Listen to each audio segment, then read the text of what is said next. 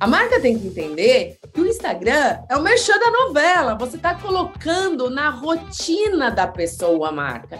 Então, quem sabe comunicar na rotina dela é ela que tem 10 milhões de seguidores. Às vezes eu falo com marca e eu falo assim: quantos seguidores vocês têm? Ai, marca estoura, tem 300 mil. Você está contratando uma pessoa de 15 milhões de seguidores. Escuta a pessoa. A for... E não importa, às vezes a pessoa tem 500 mil seguidores. A forma que ela fala e como ela vai decodificar o produto é como ela entende que o público dela vai entender a mensagem que você quer passar com um briefing. Este é o programa Mid Marketing do UOL. Toda semana, uma nova entrevista sobre comunicação, propaganda, carreira e negócios. A publicidade do futuro não vai existir sem os influenciadores e os criadores de conteúdo? E você, acha que todo mundo pode fazer sucesso nas redes sociais? Eu sou Renato Pesotti e nessa semana que a gente fecha o terceiro ano do nosso programa, a gente recebe a Fátima Pissarra, que é CEO da Mind. Tudo bem, Fátima? Super obrigado pela presença e é um grande prazer bater esse papo contigo. Obrigada pelo convite. Adorei estar encerrando esse ano. Vamos encerrar com chave de ouro. É isso aí.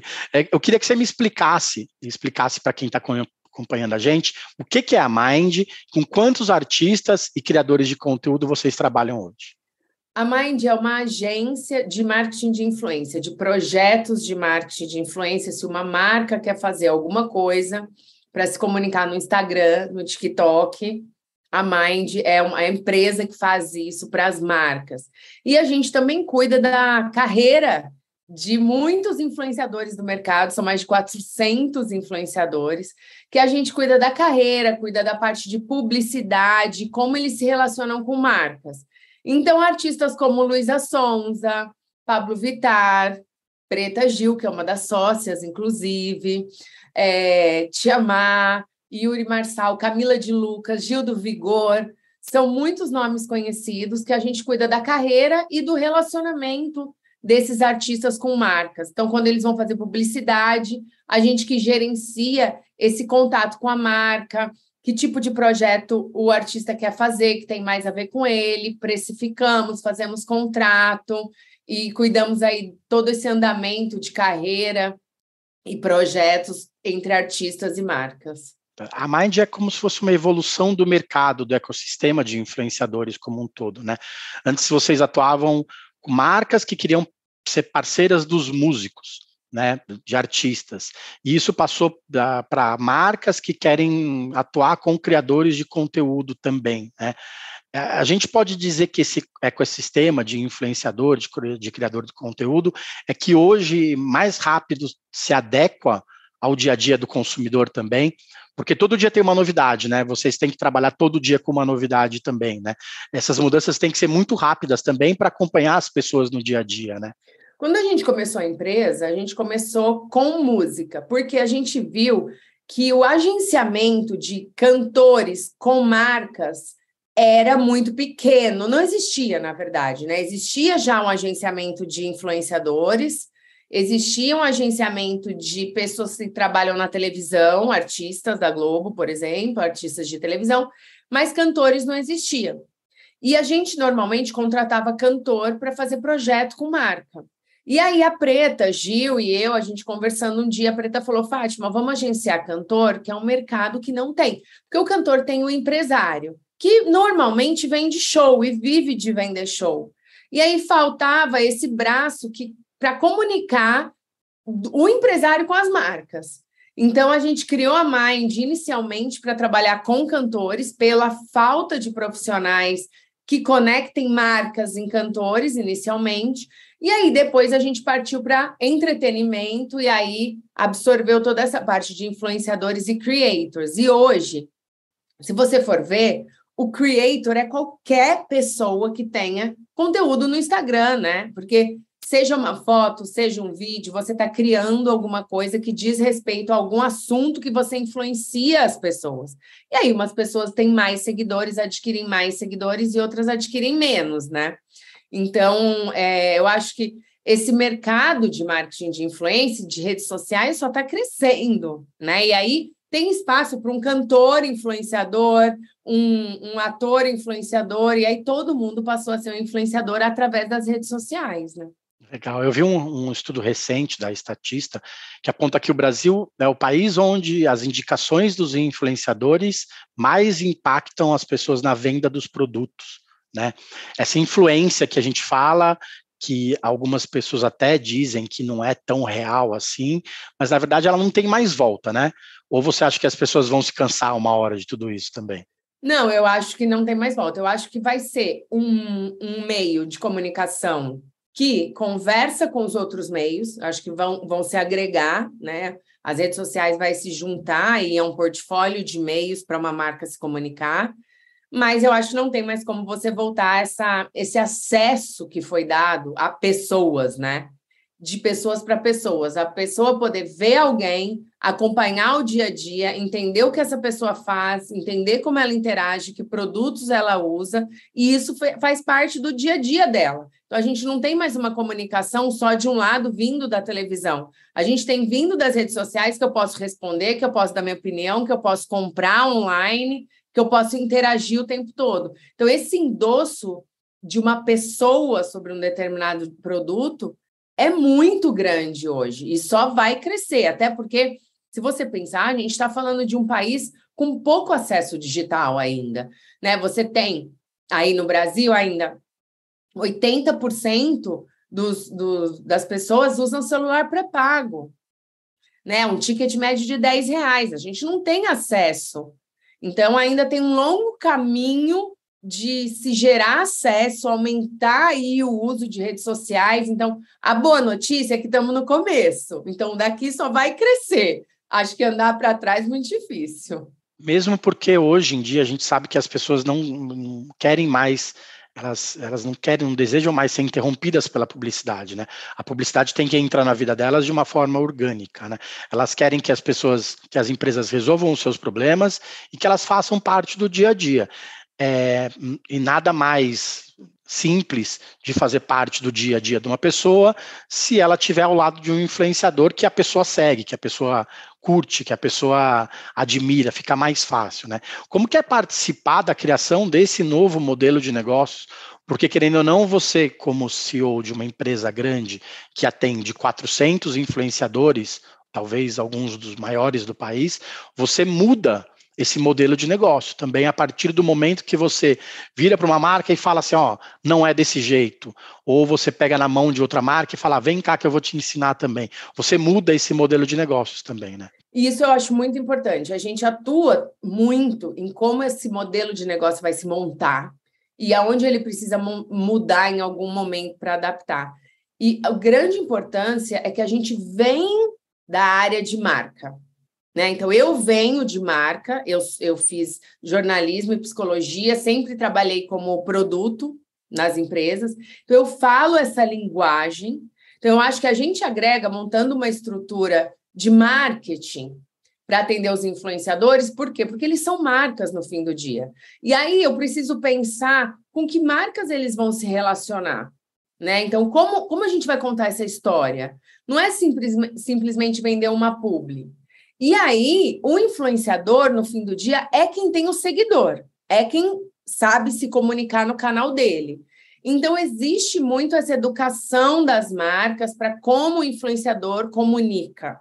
Eu acho engraçado que é assim: na televisão, a marca está acostumada a colocar o, a propaganda de 15, né, 30, e o merchan na novela ou merchando o programa, ela aceita que o diretor faz, né? Então ela manda lá um briefingzinho, meu creme, assim, assim, assado.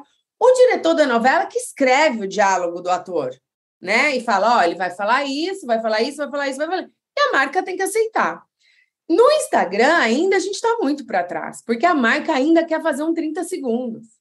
A marca tem que entender que o Instagram é o merchan da novela, você está colocando na rotina da pessoa a marca. Então, quem sabe comunicar na rotina dela é ela que tem 10 milhões de seguidores. Às vezes eu falo com marca e eu falo assim: quantos seguidores vocês têm? Ai, marca estoura, tem 300 mil. Você está contratando uma pessoa de 15 milhões de seguidores, escuta a pessoa.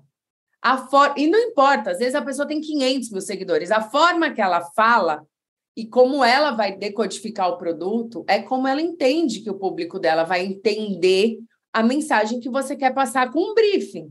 Mas a gente está muito embrionário, porque ainda vem o textinho exato, aí eles contratam 10 influenciadores, bota 10 textos iguais, e aí acaba passando um, uma publicidade de paisagem no Instagram. Agora, quando você adequa a linguagem do influenciador, que é essa, essa mudança que a gente tenta fazer todos os dias para ser cada vez mais orgânica a comunicação de marca dentro de um perfil de uma pessoa. A marca tem que entender que não é um comercial de 30 dela, que é uma junção com alguém, é uma collab. É um cross de, de perfis. Claro que você vai indicar coisas para fazer, coisas para não fazer, mas eu acho que precisa ter uma adaptação dentro do conteúdo para o influenciador conseguir falar de uma forma mais orgânica, em menos 30 segundos. E ainda tem marca que chega para vocês e fala assim: ah, eu gostaria de fazer desse jeito, dessa forma. E aí sua equipe fala assim: putz, não é bem assim, tem que explicar. E aí a marca fala: ah, então não quero mais, não vou fazer mais com vocês, vou procurar outra empresa. Ainda tem isso ou, ou as empresas já estão entendendo que, na verdade, é uma construção a várias mãos? Olha, pouco, pouco ainda. Eu acho que ainda te, as, as empresas estão com muito medo das redes sociais. Então, elas ainda preferem ficar no lugar seguro, que é fala meu textinho. Claro que um vai dar uma nuance mais de humor, uma vai dar uma nuance mais não sei o quê, mas eu preciso que fale biotecnologia. E aí o influenciador não quer falar biotecnologia, né? Mas a marca quer, porque ela fala: não, é o principal conceito do produto, é a biotecnologia, é palavra difícil, né? Ácido hialurônico. E não, tem que falar, porque isso é o principal ingrediente. O influenciador não quer falar, mas ainda a marca quer bater de frente com que ela vai falar no comercial lá de 30. E teve um caso muito engraçado que aconteceu, que uma influenciadora tinha que falar de um creme. E aí ela passava o creme e ela tinha que falar assim: ai, cheiro de rosas selvagens do Egito, colhido por freiras da Etiópia. E aí e tinha que falar, porque era o grande benefício do produto, era o cheiro da rosa selvagem. E aí a influenciadora passou, fez assim, falou: cheirosão. e mandou. E aí a marca, não, e aí a influenciadora, não regravo. Se quiser, eu coloco escrito. Cheiro de rosa, vermelha. Mas eu não vou falar, eu não falo isso. Vai ficar ridículo. Meus seguidores não vão. Não falo e não existe isso. E a marca queria porque queria. E no fim a marca deixou colocar na legenda, mas assim, né? Xingando a gente de tudo quanto era nome nem é para um lado, que também não quer faz, falar nada do que está no roteiro, só fala cheirosão, e não é do outro lado também, que fala exatamente os atributos de produto. Eu acho que tem que ter aí uma adaptação.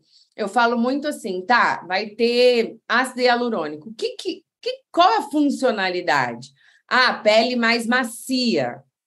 Então fala pele mais macia, em vez de falar ácido hialurônico. Mas é, ainda acontece muito isso, de usar atributo de produto para querer que o influenciador fale de uma forma que fica mecanizada.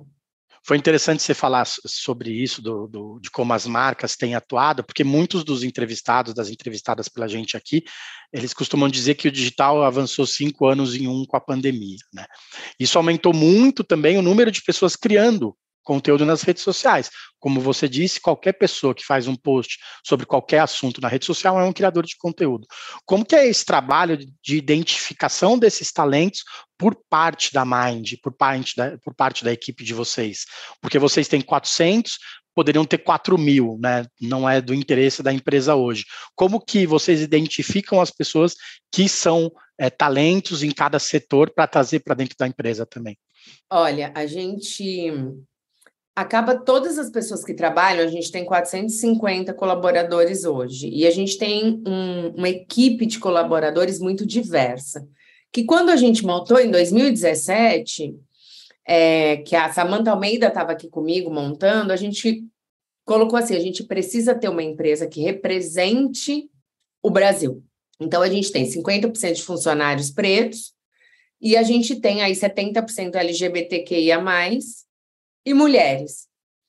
Então, a gente tem uma equipe muito diversa de hunting de pessoas. Exatamente por isso foi montada. Então, hoje são 450 colaboradores diversos, regionais, o que é muito importante também a diversidade regional, né? Você ter representações do sul, do nordeste, do norte.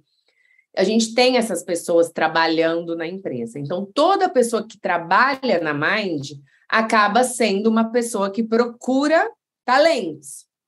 E aí a gente vai muito por alguém que traz e fala: olha, tá crescendo, é muito engraçado, eu gostei muito do conteúdo, vende muito bem, vamos ficar de olho.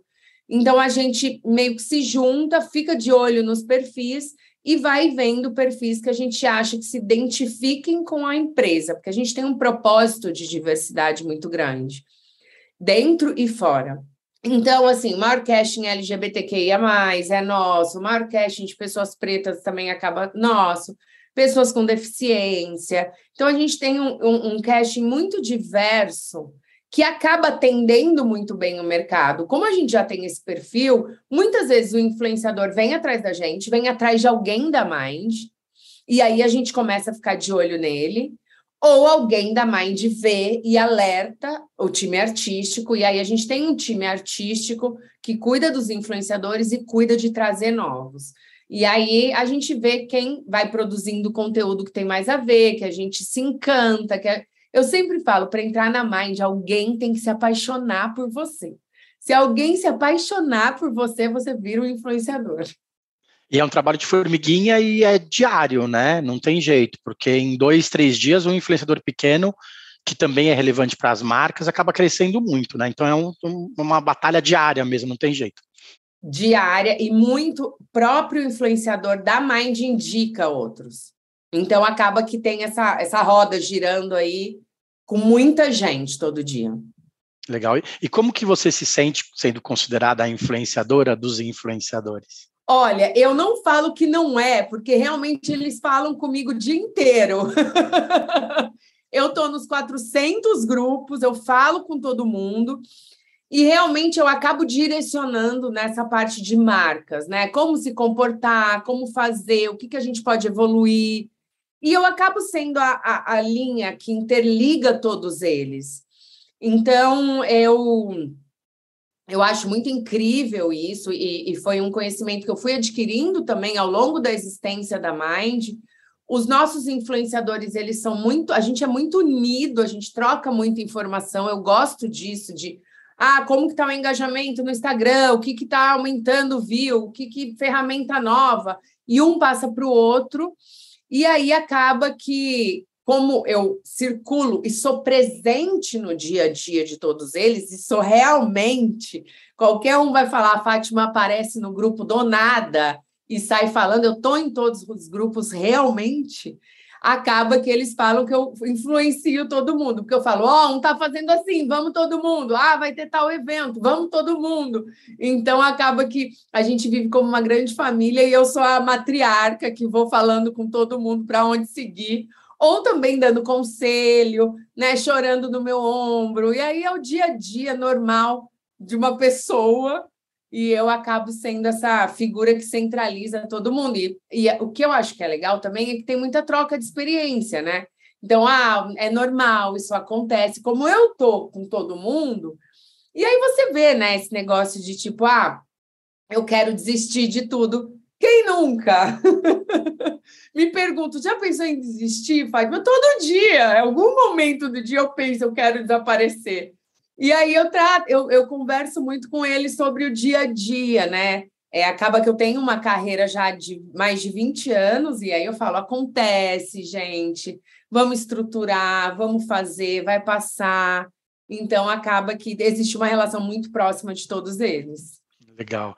É, faz parte, né? Tomar cuidado das pessoas, porque são pessoas normais, não tem jeito, né? A então. gente vai para o intervalo, daqui a pouco a gente volta com a Fátima para falar um pouco mais sobre criação de conteúdo nesse novo momento do marketing da publicidade, né? A gente volta já já. No cantinho do Parque Antártico, quando eles ficavam refugiados, cantavam o Cléo morreu, a mancha se fudeu. Em 1988, um assassinato do lado do estádio do Palmeiras marcou a história das torcidas no Brasil. A rivalidade entre as principais organizadas aumentou e a forma de torcer dentro e fora dos estádios nunca mais foi a mesma. O podcast Futebol Bandido agora se chama Wall Sport Histórias. Nessa terceira temporada, a gente descobriu documentos inéditos que revelam detalhes dos primeiros anos das organizadas.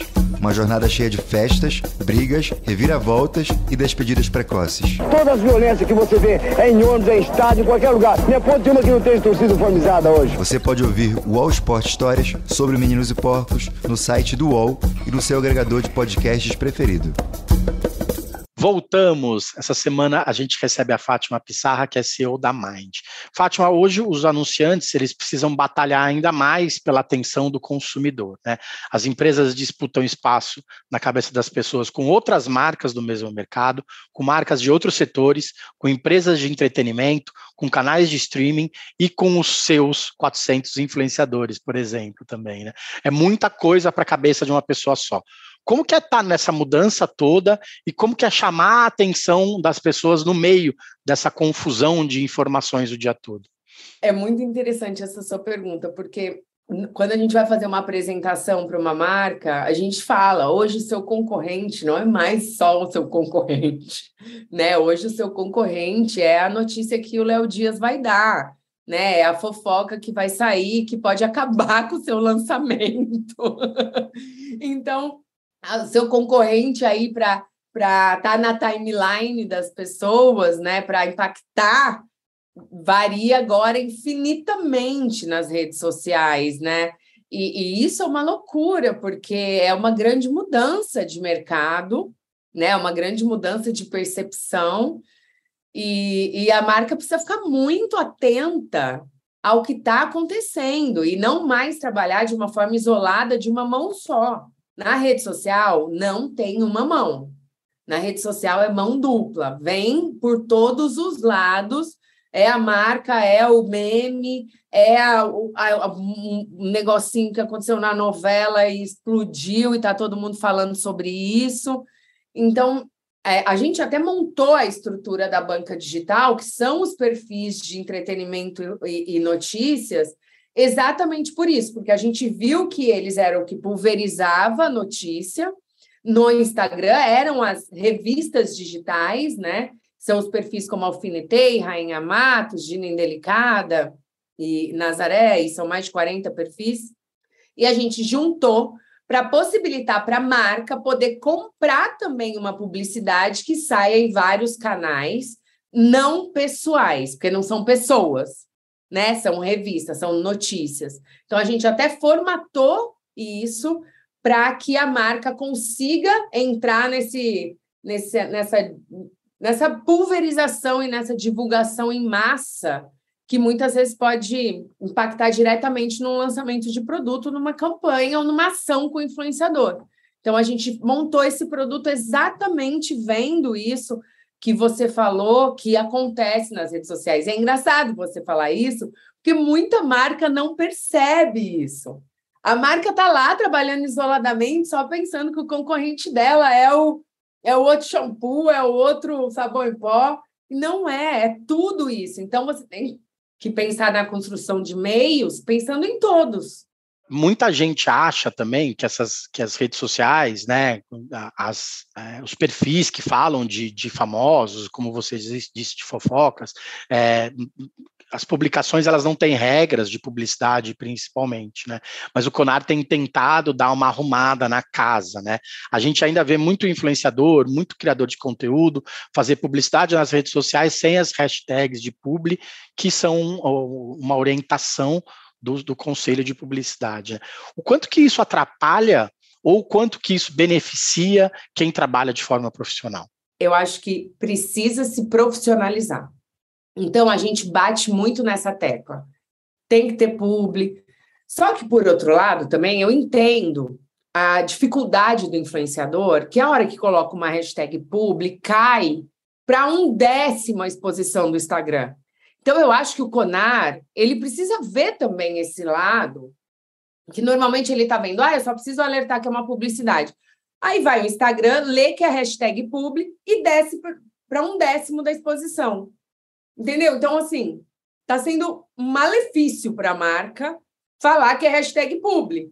Então, é melhor a marca sair com a campanha errada, é melhor pagar multa do que seguir porque baixa. Então, acho que o Conar ele precisava ficar atento também, não só na regulamentação, mas no algoritmo que a regulamentação gera. E aí, talvez pensar em outras formas de regulamentação, sabe? De para tentar que a marca ganhe na publicação é, correta e não perca falando desses temas mais espinhosos, né? Em junho, a Luísa Sonsa acusou algumas marcas de cancelarem trabalhos com artistas e influenciadores que falassem de política.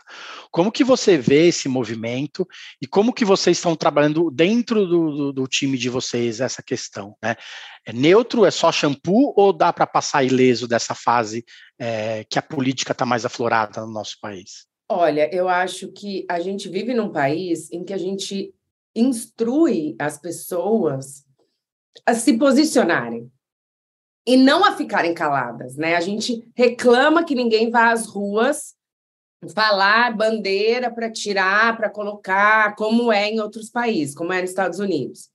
E aí, na hora de fazer propaganda, querem pessoa que se cala. Então, assim, a Mind é contra esse tipo de pedido, e até porque isso cerceia a liberdade de expressão das pessoas. E assim, a gente tem um perfil de casting que tem um posicionamento político muito claro. Então, não tem como a gente falar que é melhor ficar quieto. E assim, nem seria o nosso propósito esse. Né? Mas assim, existem casos que a marca fala, e não quero quem se posiciona. Não quero quem fala de política. Esse ano não vou trabalhar com quem fala de política. Existe. Eu, pessoalmente, sou contra isso. Eu acho que a, a gente deveria contratar a pessoa pelo que ela é, não para quem ela vai votar, e cada vez mais por ela ter um posicionamento, seja em qualquer assunto. Eu acho que a marca tem que se linkar com pessoas que se posicionam. Se você quer ter um produto que tenha posicionamento, que seja percebido, e não ficar contratando pessoas paisagem que não se posicionam, não ninguém sabe para que lado vão, eu acho que o mercado está mudando para ser cada vez mais posicionado e faz parte de, da, do posicionamento das pessoas falarem de política, falarem que elas vão votar, ainda mais no momento assim acirrado que a gente precisa fazer alguma coisa. Então, a gente aqui não inibe a liberdade de expressão de nenhum artista, muito pelo contrário, a gente incentiva, apoia e a gente quer realmente que tenha um país melhor, com mais respeito entre as pessoas e que as pessoas possam falar a opinião delas sem que isso cause uma guerra civil. As pessoas precisam ser verdadeiras em todos os momentos, né? Vamos falar um pouco de negócios também, né? A Mind fez um movimento importante recente, né? Vocês contrataram o José Cirilo, que foi um alto executivo com passagens por várias multinacionais. Qual foi o grande objetivo dessa, dessa mudança do mindset da empresa, né? Vocês querem transformar influenciadores como marcas mesmo, na verdade, né? É, eu já tinha montado a empresa um pouco com essa visão, porque eu vim de indústria, né? Eu vim da Nokia. A gente já montou os influenciadores em categorias. E eu tinha os gerentes artísticos, que eu sempre chamei de gerentes de produtos, diretores, né? E a área comercial muito grande. Hoje a gente tem 60 pessoas na área comercial. Então eu sempre imaginei uma empresa de marcas. Tem até uma entrevista minha há um tempo atrás no, no Estadão que saiu assim: é, Fátima Pissarra diz: influenciadores são sabão em pó. Eu estava querendo dizer que eles eram marcas, né? Eles não eram sabão em pó num sentido pejorativo. Mas eu já tinha, já pensava nessa estrutura de marcas, né? De pessoas são marcas. E aí o que acontece? Hoje a gente tem basicamente os influenciadores faturando na maioria, publicidade. E aí, quando eu, eu chamei o Cirilo, que eu já conheço há muitos anos, é um grande amigo e eu também admirava sempre o trabalho dele, sempre foi um CMO ousado, que pedia coisa fora da caixa, que, que é, fazia coisa louca, a gente montava um projeto maluco com ele, então sempre achei ele já revolucionário. Falei, olha, eu estava querendo trabalhar as pessoas em produtos que significa isso? Eu não quero que só tenha publi, eu quero que eu tenha uma, uma linha, um roadmap deles ao longo do ano. Então, ah, é essa pessoa. O que, que eu posso ter? Eu posso ter um programa no streaming? Ah, eu posso ter um, uma linha de maquiagem? Ah, eu posso ter uma linha de roupa? Ah, então, assim, quais são né, os subprodutos, subcategorias que eu posso ter para as pessoas? Posso ter um infoproduto dessa pessoa? Então, como eu saio de ficar 100% em público, crio um roadmap, pensando aí em marketing, né, uma longevidade, o que, que eu vou lançar ano a ano, é, durante o ano, né? Quais, qual vai ser esse portfólio de submarcas que o influenciador vai ter? E isso é um perfil completamente de marketing, de produto. Então, eu trouxe ele e falei: eu quero que a gente desenvolva agora o segundo nível. Não ah, vai entrar um monte de gente para fazer publi. Não, agora eu quero ir além do publi. Eu quero realmente trabalhar cada um como marca. E aí a minha intenção é, sei lá, em três anos, 50 influenciadores eu lancei roupa, infoproduto, um programa de streaming, né? Comecei a criar uma base mais sólida. 50 deles, por exemplo. Então, eu trouxe o Cirilo para montar essa estrutura para mim. E aí, se 10 deles tiverem marcas de grande sucesso que estouraram, tipo Kylie, né, da vida, a gente vai e abre o, o, a, o influenciador no mercado com um IPO. Essa é a história que já está sendo come, começando a ser construída lá fora.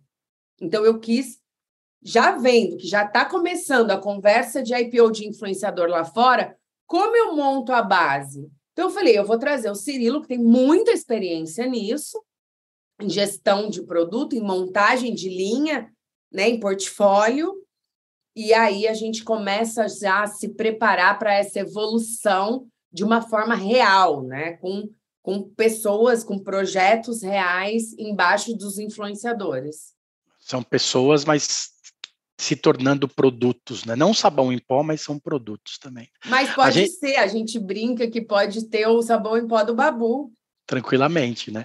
A gente também vê agora que tem muito executivo cuidando das suas redes sociais com esmero, né? Com muito cuidado, né? Com grandes equipes por trás. Por, por, por, um lado, isso passa a sensação de proximidade, de pertencimento, né? Aquele executivo se torna uma pessoa do nosso lado, né? Por outro, às vezes ele parece mais importante que a empresa. Como que vocês têm balanceado isso, já que vocês também trabalham essa parte dos executivos? Olha, eu acho assim que é muito benéfico para a empresa ter um executivo é, que inspira. Eu acho que eu acho que é muito isso, essa ligação da pessoa com a marca. Você vê que tem um diretor de marketing que inspira a equipe, que se inspira com a marca, que posta as coisas, que está feliz com o trabalho que ele está desenvolvendo, que mostra que tem um propósito, que tem alguém ali emocionalmente vinculado com a marca. Então, eu acho que é, não tem mais hoje como você manter a vida pessoal, vida profissional para lá, vida pessoal para cá, e ninguém fica sabendo de um e de outro. As coisas se misturaram. A gente julga o influenciador toda hora, pega o celular. Ah, como é o nome? Joãozinho, Joãozinho. Você passa o dedo, julgou a pessoa. Não tem como você pegar, vai contratar alguém para um cargo alto, e pega o Instagram, é, é, só foto de praia viajando, surfando. Você fala assim, gente, essa pessoa não trabalha, só viaja. Então, existe um julgamento, né? E como as pessoas vão te enxergar como marca, né? Ali no Instagram, como um profissional, ou seja, o que for. Então, é, a gente viu que era muito importante desenvolver esse trabalho também com os executivos, principalmente porque são pessoas que estão pensando nas marcas, né? Então, precisam pensar em si próprios como marcas, e como eles comunicam essa, essa relação com o lugar que eles estão trabalhando. Que é um pouco da visão do, do influenciador, de como o influenciador faz no dia a dia, né? na profissão dele, que é influenciar sobre determinado assunto. A profissão do, do Lucas Guedes é humorista. Então, ele mostra a profissão dele, humorista, no Instagram. Então, por que não o executivo também fazer essa associação? Claro que ainda tem muitas resistências de marca em relação a isso, porque o executivo pode se tornar maior que a marca, mas eu não vejo esse perigo que as marcas, às vezes, e os executivos têm medo. Ah, eu também não quero mostrar tanto, ah, eu também tenho vergonha. Eu não vejo isso, eu vejo que é uma evolução do mercado. Talvez a gente, por ser mais velho, tem mais medo, mas eu acho que a geração que está vindo, que é muito dentro do Instagram, muito dentro de TikTok, não tem mais como a empresa contratar uma pessoa que não faça coisa no TikTok o dia inteiro daqui a 20 anos. Essa pessoa vai vir com o TikTok na veia dela. Então, assim, gente, qual o problema de quem está hoje se preparar? E a empresa também se pre preparar usando quem está hoje. Então, usa isso para aprender e para crescer. Não espera vir a onda e te levar, sabe? Fátima, muito obrigado pelo tempo, muito obrigado por participar desse programa que é super marcante para a gente, que fecha o nosso terceiro ano. Até agora foram 145 entrevistas muito bacanas e todas estão no YouTube, no Spotify e no Apple Podcasts. Tem muito conteúdo bacana para quem quer saber mais sobre propaganda, sobre marketing e sobre comunicação. Obrigada, obrigada pelo convite, adorei. Parabéns. Valeu, gente, obrigado.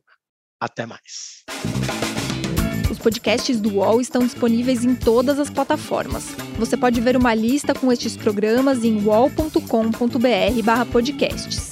Mid Marketing tem apresentação e reportagem de Renato Pesotti, captação de áudio de João Pedro Pinheiro, design de Débora Faleiros, direção de arte de Gisele Pungan e René Cardillo, coordenação de Armando Pereira e Juliana Carpanese. Os gerentes de conteúdo são Alexandre Jimenez e Antônio Morel, e a direção de conteúdo é de Murilo Garavella.